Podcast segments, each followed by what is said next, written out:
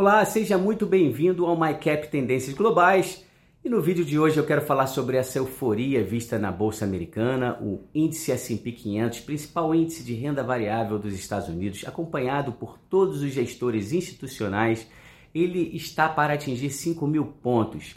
E pensar que em outubro, ali no fim de outubro, quando o mercado deu a virada, ele estava ali por volta de 4.140 pontos, subiu a beça, subiu de uma forma concentrada.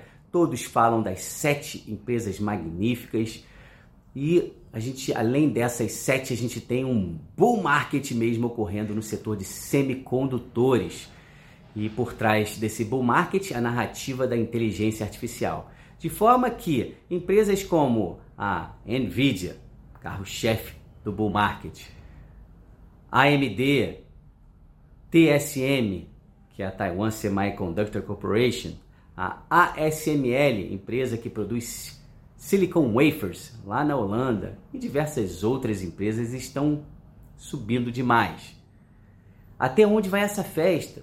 Meu objetivo nesse vídeo aqui é te fazer pensar a respeito de algo que vem ocorrendo em um determinado setor que poderá ter um impacto negativo no setor de semicondutores e, quem sabe, até estragar essa festa. Estou aqui falando da Tesla, né? a Tesla que é uma empresa que cresceu muito nos últimos anos, empresa do Elon Musk, empresa que é líder no segmento de carros elétricos, mas que vem enfrentando certas dificuldades.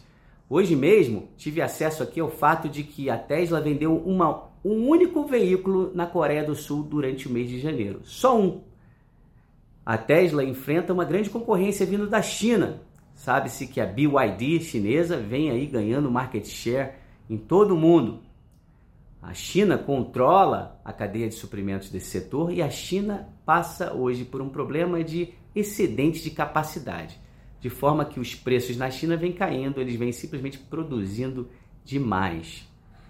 De forma que, caso haja um problema no setor de carros elétricos, esse problema poderá se tornar um problema também para o setor de semicondutores. Isso por quê? Porque um carro elétrico, ele carrega duas vezes o número de semicondutores quando comparado a um carro tradicional. E se de fato esse segmento de carros elétricos ele se desacelerar por diversas razões, competição, mesmo tem aí diversas adversidades aí que a gente que eu poderia aqui listar a respeito desse segmento de carros elétricos. Se isso de fato se materializar, poderá ser funcionar, atuar aí como um canário numa mina de carvão. Sim, aqueles canários utilizados pelos mineradores de carvão lá no século XIX para mostrar que havia um problema, problema com gases tóxicos. Eu estou aqui buscando transmitir essa ideia de que um problema na Tesla poderá vir a ser um problema no mercado de semicondutores e, consequentemente, um problema para o mercado geral, pois o mercado subiu bem em cima de um bull market muito concentrado.